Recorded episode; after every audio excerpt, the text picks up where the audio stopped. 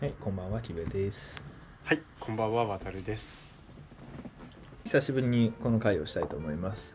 はい、最近、渡るさんが主軸になっていた回が多いですけど、久しぶりに私の得意領域という、得意領域なのかな。で、あのコーヒーをお久しぶりに渡るさんの要望もあってやっていきたいかなと思いおます。いいじゃないですか。はい、ちょっと久しぶりに来ました。で、今回テーマ的にはカフェなんですけど、うん私、まあ、いろいろと仕事の関係もあって、関西圏に出向くことが多かったんですね。はいはいはい。で、まあ、あまり大っぴらにしてなくて、私趣味で、渡るさんにしか見せない形で今画面共有をしていますけれども、はいあの、カフェのインスタグラム的なのを実はもう4年ぐらい前からかな、なんか趣味でやってて、全然最近統合できていないんですけど、やるぐらいのカフェフリークでございます。うん。うん。うん。でカフェ自体は、まあ、コーヒーが主軸で関西でも何軒ぐらい行ったんだろうな。多分40軒ぐらい行ってるんだと思うんですけど。すごいね、めっちゃ行ってるな。行きました。めっちゃ行った。もう豆買うだけとかも含めたら40軒ぐらいは行ってるんですけど、うん。うん。その中でも渡るさんにこうないしリスナーの方におすすめしたい関西のカフェを紹介していきたいかなと思いやす、おーいいっすね。いいっすね。まあ関西なかなかねちょっとまあこっちの東京側から行くことっていうのはないですけれども、まあ雰囲気見て少しでも目の肥やしにして耳の肥やしにしてもらえればと思いますなんとなく今私13個ぐらいこう渡るさんに見える形ではいコーヒーのお店を挙げているんですけれども、はい名前とかからちょっと気になる部分ってありますか？ちなみに星がついてるところは勝手に紹介しようかなと思っていればい。なるほど。なるほどね。これ選べボタンがある感ね。じですよそう確かに。ですよこれちょっとね、星間ついてないんだけど、俺が唯一知ってそうなのが、ブルーボトルっていう名前ね。このブルーボトル南禅寺。そうね、うん。ブルーボトルはもう聞いてる方もぜひあのご存知かなとは思いますけれども、はいはいはい。今何店ぐらいなんだろうね。あのサンフランシスコ発祥のお店で、うん。まあ、あの全部一本一本ドリップ式で入れる青い瓶のマークが目印のコーヒー屋さんですと、うん。で1店目が実はあの清澄白河東京あに日本はできたのがもう何年前？俺大学ぐらいだった気がするからもう78年ぐらい前な気がするけどその時にできたのが発端で今何店舗ぐらいあるのかな。多分ねう？んこうやってザーって今見てるんですけど、うん。まあ、関東関西合わせたらあ群馬にもあるんだ。に15件20件ぐらいあるのかな。ああ、そんなあるんだ。そう結構増えたりあと最近だとあれなんですよ。その渋谷のあのなんでスクランブルスクエアだって新しくできたの。はいはいはい。ありましたよね。あれの3回か4回ぐらいにこう何？ネットで注文してあの、うん。お客店員さんと合わない形でコーヒーが提供できるっていうサービスを期間限定でポップアップで出してたりとかしてあそうなんだ。そうそう割と前衛的なことをやってるんですけども、はい。実はでも日本に起源があるお店で日本のハンドドリップ文化っていうのを見て店主あ創業者の人が感銘を受けて作ったっていうのがブルーボトルなんですね実は。そうで南禅寺っていうのはあの京都文学の道とかって知ってます？あわかります。その文学の道っていう、まあ、観光名所の近くに南禅寺ってお寺があってうん。南禅寺ってあの門の上ででかい門があってそこで石川五右衛門が昔うん。そこに登って京都の街を見てうん。絶景かな絶景かなって言ったっていう、まあ、あの歌舞伎とかでも有名な一門がある。そはい。の門があるのが南禅寺でうんその近くにある古民家をリノベーションしたカフェでございます。いいね。まあそう。何がいいかってまあ結局ブルーボトルなのであの、うん。味とかどうこうとかではなくてもう雰囲気がすごいピカイチで僕はここが好きで。味味どうこうじゃない。味だってこのお店がどうとかって言えないからね。ブルーボトルメニュー大体同じだし。そうそう。雰囲気雰囲気がち。やっぱ京都のずるいとこってあれじゃない？そういう古民家リノベーションがバリクソ多いから。ああそうね。そうそうそうそう。スタバとかもね確か河原町のあたりにあるスタバとかあってもうほんとまあまあザ日本民家をリノベーションした的な雰囲気を醸し出したり、でもこのなんかブルーボトルのところってなんだろう。大体こう京都でリノベーションするっていうとちょっとこう江戸っぽいというか、うん。あぜ当て蔵作りっていうのかな。うん。の感じが多いと思うんだけどうん。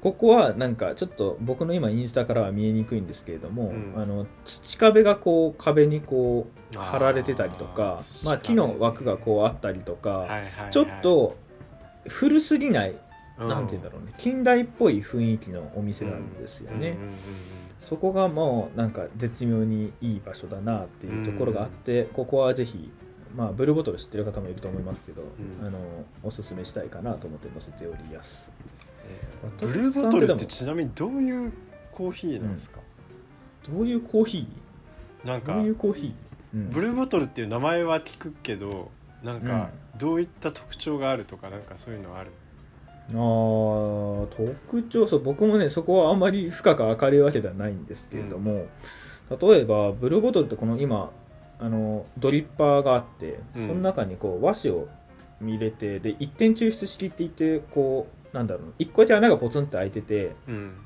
っていう形のドリッパーを使ってるんだけど、うん。その和紙が確か今はどうかわかんないけど竹をリサイクルして作ってる和紙を使ってるんですね。で普通にこれ別に一般向けにも売ってるんで僕たまに使ってたんですけど、うん。そういう竹から作ったドリップ用の紙を使うとこうかなりこうなんだろう味が濃く出るらしいんですよ。あそうなんだ。そうかそういうのがまあ割とこう工夫されてる部分かなっていうのがあはったり。い。味的なところ、まあ、豆とかどっから入れてるとかもあると思うんですけど、うん。まあ均一的にどの店舗に行っても安定した内容がなんていうの？味が求められるっていうのは多分他のチェーン店とかとも同じだと思う。なるほどね。うん。っていう感じですねなんでブルーボトルって言うんだっけなっていうのはちょっと忘れちゃったんですけど。大事なところですけどね。そうそうそういいそうね。うん。そんな感じ。京都はね他にあとなんかそのさっき言った河原町っていう結構中心街にも1個ブルーボトルがあるんですけど、うんうん。そこはなんかモダンな建物なのでまあできたばっかだと思うんだけどできて多分こう数年しか経ってない建物に入ってるすごいモダンな雰囲気のまあ、こうちょっと白壁が基調のお店になっててまたここの南禅寺とは違う雰囲気の場所ではあるのであぜひ京都の行かれた時には名所として行ってみるのもいいんじゃないかなと思います。いいっすね、いいでしょううん、ブルーボトル何センチね。そう。なんかブルーボトルって飲み物とかでも全然そのコーヒー以外の確かメニューも全然ではないけどちょこちょこあるから飲めない人と行くのもおすすめかなと思う。えそうなんですよ。なんか飲めない人と行くってなんかコーヒー屋さんってこう大体コーヒーが飲めないといけない雰囲気あるけど、はいはい。そんなわけではあんまりないところも結構あって。ああじゃあいろいろこういろんな人に開かれてる感じなんだ。そうそうそうそう、うんまあ、例えばなんだろう。サルタヒココーヒーとかあるじゃないですか。あああるね。あそことかってちょっと今あるかはすいません。もう遠い昔に飲んだからあれだけどパンプキンパンプキンジュースみたいなのがあってええ美味しそう。かぼちゃそうそうそうめっちゃ美味しくてクリーミーで。まあでもかぼちゃ感は濃くなくてほどほど飲んだのは冬でしたけどうん。なんかそういうコーヒー以外のメニューも割と充実したりとかして面白いところもあるのではい。ぜひデートも含めて使ってみたらいいんじゃないかなって思いますね。いいじゃないですか。はい 普段だって渡さんって飲むんだっけ？そもそもコーヒーって。飲むよ。コーヒー結構飲むよ。なんか飲むって言ってたね。あの家でもあのあれだけどあのなんかネスカフェのコーヒーマシンとかで。まあまあいいっすね。うん。僕でもなんか一個こだわりが自分の中であってうん。そのこれ前回の回で話してたらめっちゃ恥ずかしいけどあの仕事中とかにコーヒー飲まない。あこれ話したな、まあ、もう一回話しましょう。仕事中とかにコーヒー飲まないっていう僕の中のこだわりがああるんですよ、うんうん。そうそうそう。あの嗜好品として飲みたいからはいコーヒー飲んで仕事の味イコールコーヒーで飲むのすごい嫌だから、うん。あのちゃんとこう休みの日とかこう休憩時間とかはい。終わった後のご褒美みたいな感覚で飲むあーと多いのでうん。それになると何が悪いかってこう自分でドリップするときに豆買いすぎたときに豆が全然減らないんですよ。ああそうかそうか。そういう時にしか飲まないからね。そう。そうそうそれがちょっと悩みでなんか飲みすぎるとコーヒーって気持ち悪くなるからあカフェインとかもある関係もあると思うけど、あうん。そうそうそう。そんな僕のこだわりがあります。いやー大事にしてるねコーヒー。でしょ？そんな感じですねあと関西圏だったらってところでそうブルーボトルは全国区であるんでもう勝手に僕が進めていきますね、イエス。えっとまず一つ目。えっとねこれはね大阪府福島区福島駅の近くにあるんですけれども、えっとピーズコーヒーっていう、うん。このピーズコーヒー自体は今はどこだっけなもともとその隣の駅の野田のあたり阪神でいう野田駅の近くにあったコーヒー屋さんで閉店しちゃったはずなんだけど別の名前でやってるかもしれないけど、うん。そこがお豆を入れてる自動販売機が実は福島にあります。すごいよねこれね。そうなんかさブルーボトルは確かに渋谷とかで缶コーヒーだったかな、かなんかの自販機は置いているんですよ。あるんだそれ。ここへー。1, 年ぐらい2年ぐらいだったかな。ただここはもう個人店ですしう、んでしかも置いてあるのも別にそのカフェがあるとかじゃなくて飲み屋が並んでる商店街の中にポツンって1個だけ置いてあって、えーそうなんだ。そうそうそうこの隠れ家感っていうのもいいんですよ、うん、すげえなそんな中にあるんだ。そうなんですよ。これがすごくてね。でまあ500円ぐらいから買えるんで結構お手軽なんですよね。確かにそっかそんな高くないんだじゃあ。高くないい高くない。だまあ基本的にあの引かれてる豆じゃないから木豆のまま入ってるかな、だったと思うけどそれなんですけど、まあ、やっぱ冷蔵庫のいいところをすごい生かしてて自販機って冷蔵庫って呼んじゃないですか、うん。だから温度管理が均一であこうそうそうなんか家でドリップしても結構鮮度が高い状態で出てくるっていうのがーあってですね、へなかなか考えられてるものだなと思ってこれはぜひねおすすめしたいですね。ーいや面白い。これ一瞬ねあれタバコかなみたいな思うよねこれ。ああそうね。ちょっとパッと見た感じね なんとなくそんな気はするけど。あすごいな。これちょっと行って買ってみたいな。買ってみたいよね。買ってみたくなんなるか自販機ってね最近なんかいろいろと出てきてるけどうん。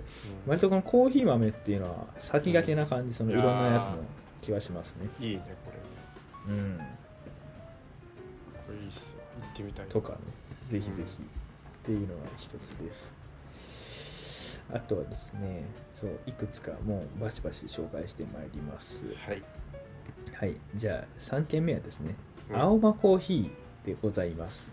えー青間コーヒーはいはい青間青間っていう AOMA で青間。っていうんですけどなんでこう青間っていうかはちょっと私も存じないんですけど 場所はあのあの中央区にあります。あの本町って駅が御堂筋線にあるんですけどうそんの本町って駅のまあ歩いてどのくらいかな。45分ぐらいいたところの脇道にちょこって入ったところにあるんですね、うんうんうん。でこれ何が面白いかって最近ちょっと椅子が追加されてた気はするけどうん。ここ1ヶ月2ヶ月ぐらい。もともと立ち飲みのコーヒー屋さんで。ちょっとね小耳には挟んでますよそういうとこがあるっていうのは。あそうなの？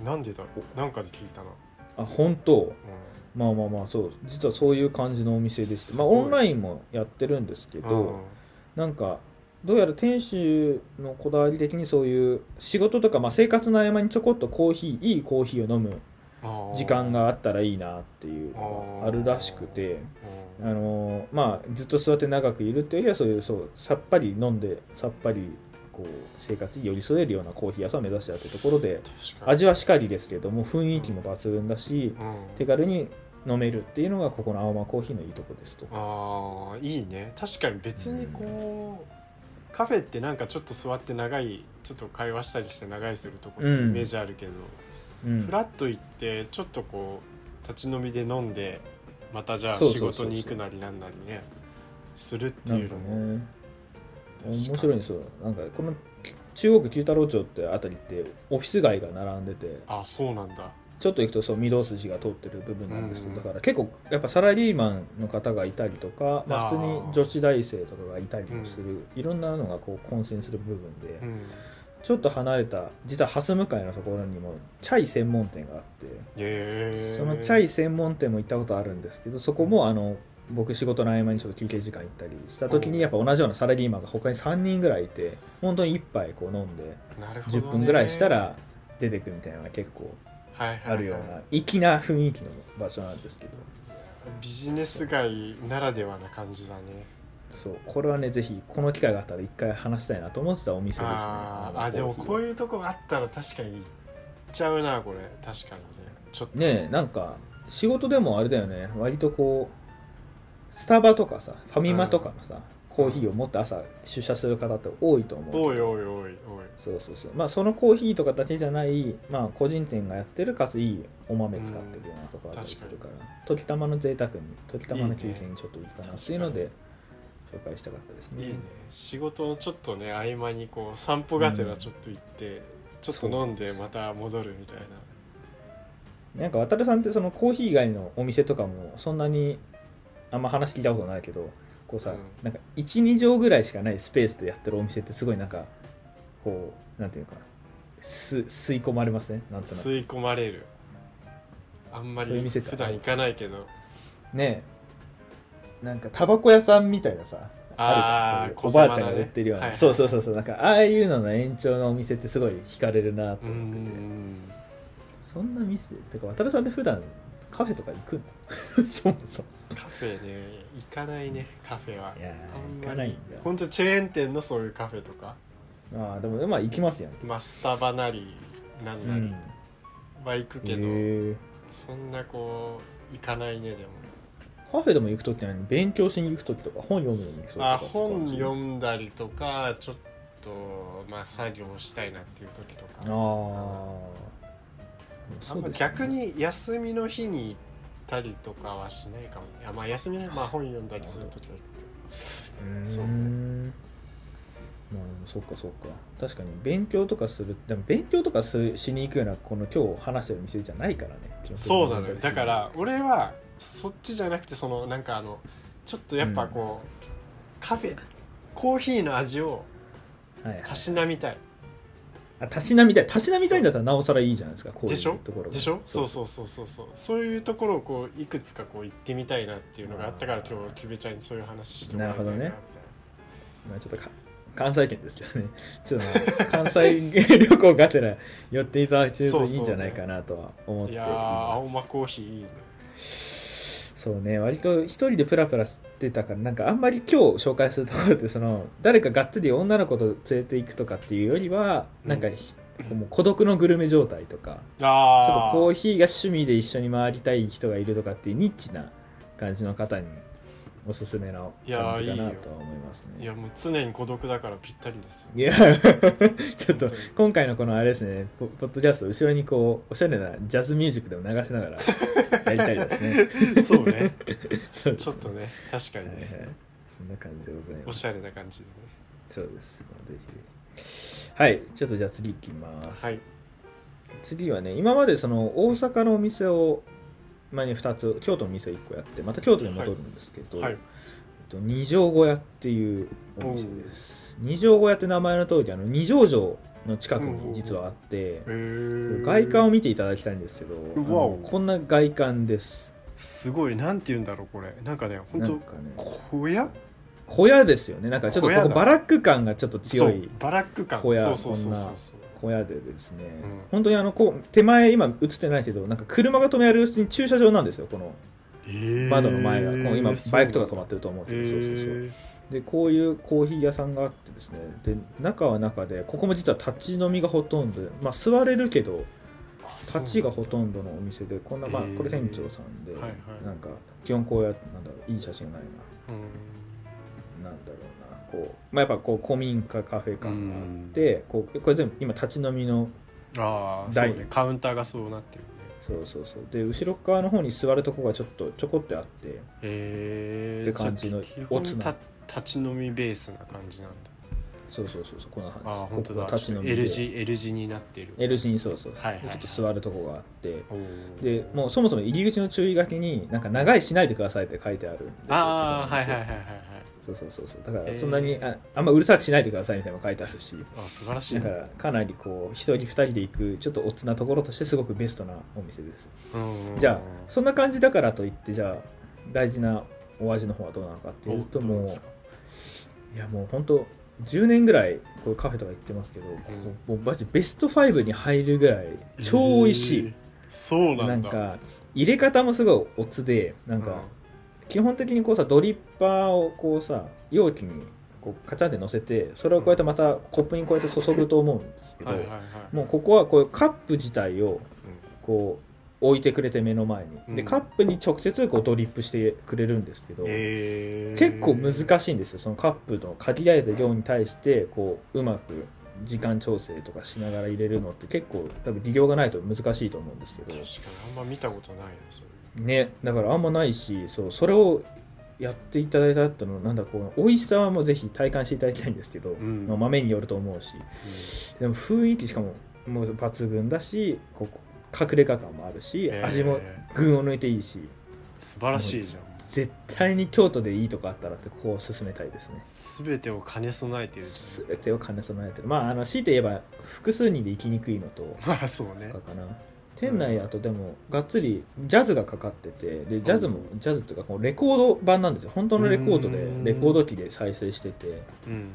今ってなんかまたレコードが流行ってるらしいとあ流行ってるね巷でねうん聞きますけどそういうのがもし今ハマられてたらもう抜群な場所でございます。もうなかなか行く機会は僕もないけどもここはすごいそういう雰囲気が良かったからインスタはフォローするようにしててここのインスタは今ずっと見てます。すごいね。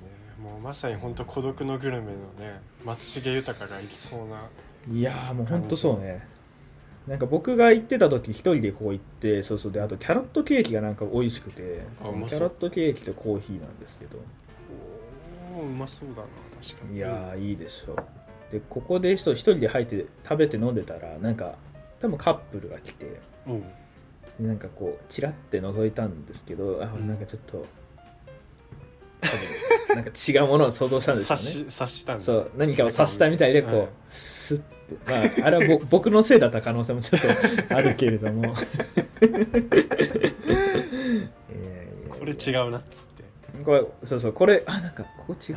これまあなんか普段私らが言ってるスタバそうそうそうそうなんかとはちょっ会話したら殺されるは言わないけど なんかなんか何かを感じ取ってみたいでうん。出て帰ってしまったんですけど、へー。まあでも本当にとはいえすごい店主さんもすごい落ち着いたいい方ですし、うん。味も抜群だし雰囲気も抜群。絶対京都行ったらもう一回行こうと思うお店とです、えー、いいねじゃあ。もいいでしょう。うぜひおすすめなお店なんだ二条小屋今日一番勧めたいのかもしれないですね、えーはい。確かにいいね。ぜひぜひそう言っていただければと思い二ます。条小屋 今日大丈夫。なんかすごいさあの渡さんも話そうとしてくれるのは分かるんだけどすごいあれだね。こう相づちがねちょっとオーバーでありがとうキュウちゃんそういうこと言っちゃダメだよ、ダメなの、うん。褒めてるけど、うん。まあいいオーバーってかこんな。褒めて すごいなんかあの通販番組みたいでやりやすいなと。思って続いては何ですかキベさん。あはい。さて続いてはですね。早速前々回のお使いせていただきますけど。えっとですねここも同じく大阪市中央区河原町あの本町駅の近くになります平岡コーヒー店でございます。ここはですね創業が大正10年ということでめっちゃ老舗だな。めっちゃ老舗ですで面白いのはなんとですねメニューがドーナツとコーヒーしかありませんってえいう。ー、うわあの老こだわりで。強いなすごいな、バリクソでしょでこんなになんかおしゃれなホームページで作っていただけますけどうん。かなり内装外装は当時のまんまな感じでこんな感じのやばい、すごい。やばいでしょ。本当に純喫茶みたいな。純喫茶感あるでしょ。うん。まあ中に入ってもちょっと見えにくいかな。なんかこういうまあ本当にじゃ純喫茶感そうね純喫茶感あるねございます。なんか創業者の方がもともと銀座かなんかで働いてて東京の。で何か機会があって大阪に行くことがあってそこで開かれた老舗のお店だってことがそうなんですけど。そうなんです。まあもうとはいえここの方がそうですね。店長さんで、まあ、豆もドーナツもやはっててみたいなでなんか一回ここにそう仕事がてら僕なんか休憩時間で行ったから3回ぐらい行ってるんですけど、うん。あのなんだ店員さんで若い子男の子がいてなんかその子がすごいポッドキャストを聞いてるらしくて、えゆる言語学ラジオの話をなんか 店店主にしてるのを後ろで聞いててちょっとニヤニヤしてまー、しめちゃくちゃ面白いなそれ。た ゆる言語聞いてるんだっていうのがあ言語学ったり聞いてんの面白いな。聞いてんの面白いでしょっていうのもあったりそうするようなところでございます。あこれそう小川さんって人がそう千葉で生まれた方なんですね。でいろいろあってそうそうそうそう大正に来られたということででもここの推しポイントはそうやっぱりあのドーナツとコーヒーというシンプルさともう抜群な味わいでございますね、で、まあ、豆も売って持って帰れるし雰囲気もこう落ち着いた古めな感じだけども清潔感が満載の、で豆もそんなね高くないんですよ。ああ本当だ、ね、100g500 円とかそうブレンドにしてはそんなに高くないし、うん、まあどうやらネット注文もできるみたいなので、まあ、大阪に行ったら絶対行っていただきたい場所ですし、うん、あのはい、注文もしていただければと思います。へえー、いいね。本町ってでもなんかビジネス街だからねあんまり行くとこでは観光で行く場所ではそんなないんですけどね。うんうんうんうん。はなんかでもよくない？このさ、はいはい、うちうちはこのメニューしかやってませんみたいな店って行ったことあります？ああいやなんかではある。なんか なんかのジャンルではある。なんかのジャンルではある。なんかのジャンルではある。あるある面白いですね、うん、じゃすごいよねそういうお店ってね。ねだからもうそれなりにでもやっぱファンが多いからこそできる新生だからこそできるってとこもあるし結構大阪であともう一軒ねそのなんかヘルシーランチ的なのをやってる店がねこの肥後橋って駅の近くに確かあるんですけどそこ全然あのコーヒー関係ないんですけどあの、うん、ヘルシー定食みたいなのを売ってるお店でそこもね1品しかメニューがないんですよ。定食しかなくて1回行ったんですすごいヘルシー定食1品。そうなんかねあの福井かなんかの方に農園があってそこから引いてきてる野菜使ったりとかすごい。まあそんなお安くはないんですけども、うん、まあでもすごいめちゃめちゃ美味しいしめちゃめちゃ満足度の高いお店ちょっと名前がね出てこないんですけどね。なんだっけな。いつも同期やってな。さ確か肥後橋の近くにあった川沿いにあるお店なのでぜひなんか知ってる方行って。みます肥後橋だったよね。そうそうそうそう。なんですね。はいちょっとここまでが今のところのおすすめでございます。あと2点パパッと紹介していきたいと思います、うん、はい。次はうさぎと僕ってうさぎと僕。ここも大阪府のですねこれは阿部野かな？確かに。1回だけしか行ってないんですけど、はい、えっとですね。まあここはねでもうさぎと僕っていう、まあ、創業もねかなり古めのお店で1930 3年建物かな。うん。ここもじゃあすごいね。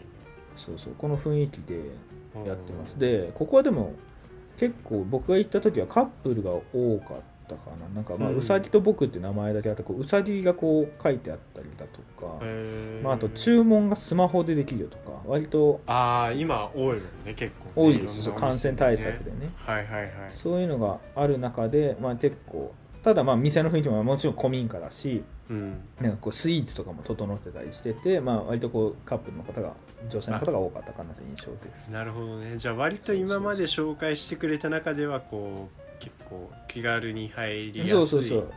割とマイルドな感じの場所でございます、うん、ここ何がすごい好きかってまあもちろんコーヒーとかも大好きで美味しいんですけど、うん、えっ、ー、とねあのー、豆がね結構特殊で特殊なのかな？ちょっと僕があまり出会ったことはない豆でその豆を注文してから焙煎するっていう形態をとっててこれちょっと今見えるか分かんないけど、ね、写真のさ豆がちょっとさなんか黒くなくてさちょっと白っぽい。そう白っぽいでしょ、うん、だからあの本当に豆をひいてあの焼いてないから頼んでからいるからものすごい鮮度が高いんですよ。え。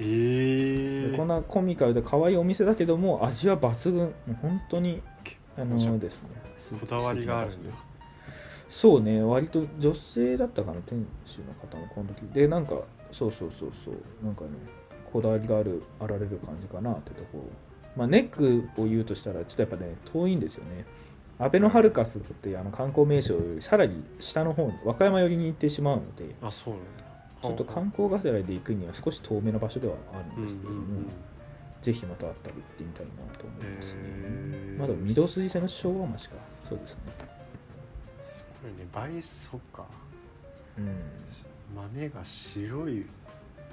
そうそうそう。焙煎する前から売ってたのもそうだしあとまあ雰囲気もすごい可愛くていい場所だしそれに引きを取られるなんか大体そうなってくるとこうさご飯が美味しいとかコーヒーはまあおまけみたいなのがまれにあったりするんですけど、ここはがっつりコーヒーももう納得の美味しさでございますので、まあぜひ機会があれば素晴らしい。かという感じですへえうさぎと僕いいっす。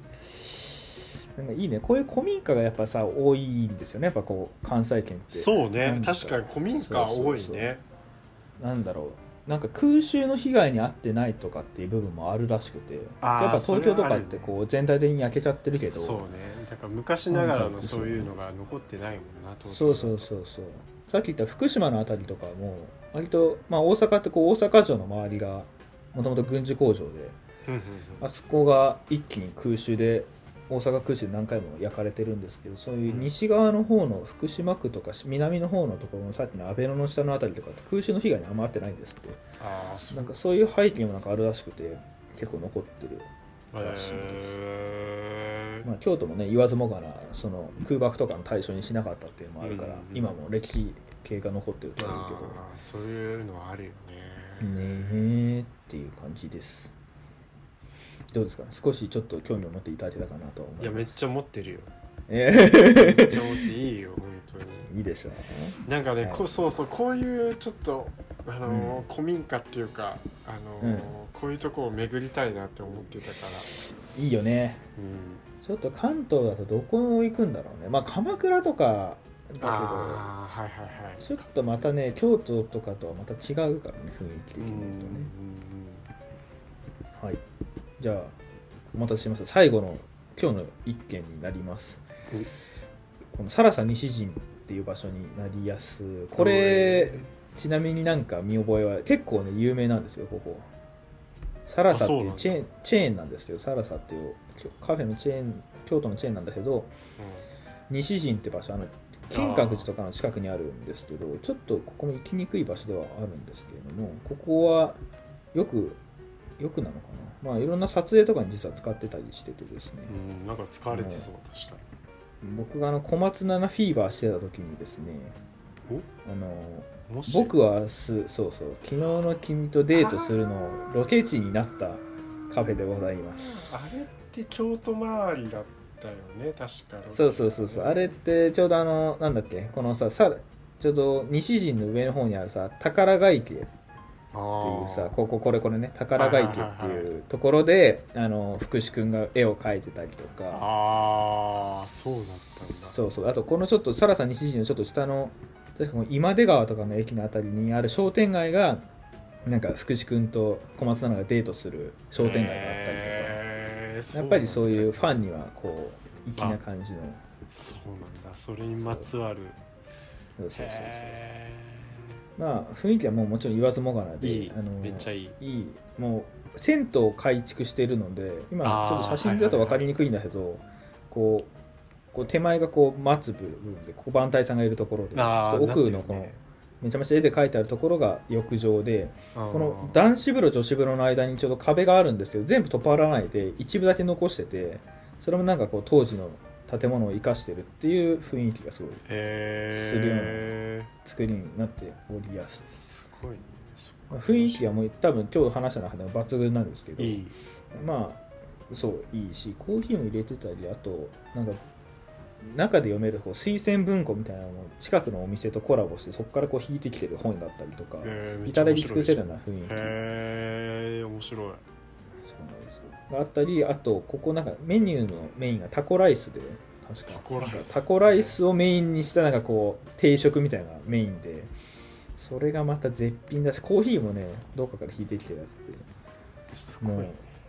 一日いられるんですけどちょっと僕ここ行った時一人で行ってなんか周りもうなんだろうもうカップルと女子しかいなかったからすごいなんかで僕一人で4人席使ってたんでちょっとあの いたたまれなくなってさっさと出ました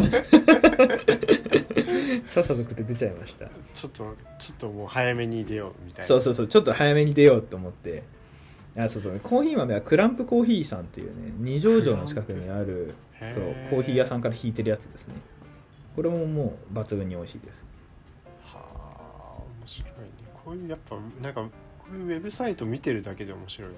今ウェブサイト見ながらちょっと話してなおさらこのコロナもあるからそう旅行した感じにもなるしいいなっていうのはありますね確かにこの建物の雰囲気はすごいいいね。いいでしょう。うん本当はねこの手前側になんか銭湯この同じような雰囲気でなんか重要文化財になってる銭湯があるんですけどあそうなんだ。そこに行く時間はちょっと当時はなかったですね、この時は、うん、い。いなここいいね確かそうサラさん西陣はちょっとまあ場所遠いとはいえ、にうん。まあ、誰かと今日紹介した中では唯一誰かと行きやすい部分ではあるんじゃないかなと。サラさん西陣ね、そうこことうさぎと僕ぐらいはありますかね。いいじゃん。そうそんな感じでございました、確かにね。ここなんてなんかね、うん。なんか女性と言ったらなんかちょっとあれ？みたいないやいやもう本当にそう。みたいな。抜群。まあなんか誰かと来たの？みたいな感じになるけど、まあちょっとねあの周りに観光名所が少ないっていうのもあってこの後じゃあどうする？ってなった時にうん、うん、ちょっと困るかな。るほどね。分多分。そう。うん。ちょっと下の方にそう二条城の近くとか僕行った時なんかあのちょうど佐々木蔵之介の実家の酒蔵とか行ったりとかした後。あーそっか。なんかこんもりそうそう満足感は高かったけどちょっとここまで行くとちょっと離れちゃうからね。確かに。そうそうそう。みたいなあでもなんかいいな。こうとりあえず今日すごいひたすら喋る感じだったけど面白いですね。いや面白い。いろいろあるんだなと思って でもあるよね。なんか京都とかやっぱちょっとこう大阪ならではのお店が多かったかもね、うん。やっぱ古民家的まあ、やっぱ古民家的なのはそそうですね京都とかもでもなんかすごいお茶のイメージ強いけどコーヒー文化がかなりだから喫茶文化がすごい多いらしかったりとか。大阪もなんか全都道府県の中で確か喫茶店の数が日本で一番多いのが大阪だった気がする。あそうなんだ。うん確かそうそうそうそんなのもあったりとか。実は意外とカフェ大国カフェカフェ大都道府県っていうの ではああるので カフェ大都道府県ではあるので、まあ、なかなかねちょっと観光中心になってしまうとは思いますけれども、うんぜひ寄られたら行確かにってみてはいかがでしょうかという感じですねうん。うんうんうん結構ねなんかポッドキャスト関西でやってる人も結構多いみたいだからそうですよね。うん、うん。行ってみていただいてぜひ「ハッシュタグアホみたいで そうだよ。最近それ言うの忘れちゃうんだよね。聞かせていただけますと。聞かせていただければ、じゃあ行ったよとか、こんなのもあるよみたいな。そうそうそうちょっと行く機会は減ってしまいましたけども、そうですね。はい。ぜひお邪魔したいかなと思います。はい。はい、今日はねそんな感じでねサクッとサクッとでもないか。すごく喋ってた。結構喋ったんだね。まあまあ喋ってるね。まあまあ喋ってんだね。う、んあはい。そんな感じでまたあのこういう紹介の機会が関西関東含めがあったらさせていただければと思いますのでよはい。ろしくお願いいた楽しみにしますしてます。はい。ではそんな感じで今日は以上にしたいと思います。はい、ではおやすみなさい。はい。おやすみなさい